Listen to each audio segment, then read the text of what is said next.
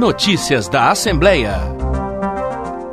O Carnaval de Belo Horizonte não deve ser encarado como um evento de uma época só do ano, mas sim parte da cultura da cidade, que demanda uma política de apoio permanente. Essa ideia foi defendida por representantes de blocos que têm movimentado a festa na capital. O debate foi realizado na Comissão de Cultura da Assembleia Legislativa de Minas. Segundo a Prefeitura de BH, em 2024, o Carnaval reuniu 5 milhões e 500 mil foliões, sendo mais de 200 mil turistas, e movimentou mais de 900 milhões de reais. Mas apesar dos bons números para a economia, quem faz a festa acontecer tem muitos questionamentos, reflexões e demandas. Mariana Fonseca, presidente da Associação Cultural Então Brilha, bloco que atrai uma multidão todos os anos, defende que o carnaval não seja visto apenas como produto turístico. O carnaval ele é cultura, ele não pode ser tratado só como produto turístico. Então assim, acabou o carnaval de 2024, já começou o de 2025. A gente faz todos os dias, a gente acorda e dorme fazendo carnaval. E o impacto que isso tem na economia, na criação autoral, artística da cidade, isso é cultura, não é turismo.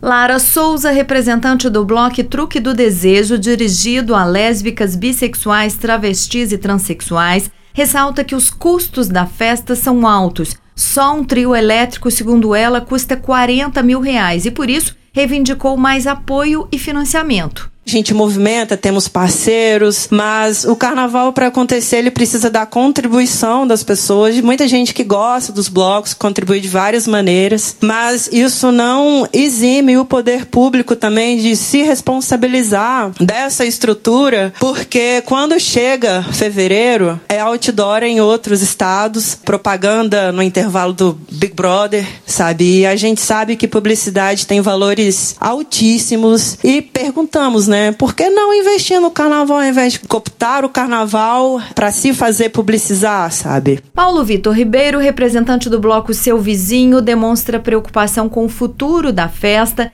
que já começou a receber artistas famosos de fora. Imagine se a Ivete Sangalo chegar no dia do bloco, né, nós que estamos aqui, e quiser colocar o bloco no mesmo lugar, no mesmo horário, na mesma via. Nós vamos ter peito para poder combater isso e manter? Então é importante a gente pensar numa construção de um carnaval que valoriza a produção cultural local, que tenha recurso, porque vários blocos não têm sede, não tem lugar para ensaiar. A gente não está conseguindo produzir música autoral. Se a gente não tiver a produção da nossa própria música, galera, nós vamos ficar sempre tocando cover, sempre fazendo música dos outros, entendeu? Assim. E o dia que esses artistas grandes chegarem na cidade, dificilmente nós, blocos pequenos aqui, vamos conseguir manter a nossa essência. Os representantes dos blocos de regiões periféricas da cidade alertam para a centralização do carnaval e a discriminação de grupos formados por pobres, negros e de religiões de matriz africana. Para Gabriel Ricardo de Moura, representante do bloco afroperiférico Oriçamba, isso acontece na cidade toda. Trata da cidade que nos comporta. Trata de cada bar, cada restaurante, cada lugar que às vezes fala que está impedindo acesso porque é época de carnaval, mas é porque a gente tem uma corzinha diferente do que eles querem vender. Que às vezes não pode entrar para tomar um chopp, mas o chopp tá lá no cardápio, né? Então, acho que a gente precisa pensar nisso. Adjailson Andrade, presidente da Associação de Vendedores Ambulantes de Belo Horizonte, reclama que muitas das 20 mil vagas abertas para autônomos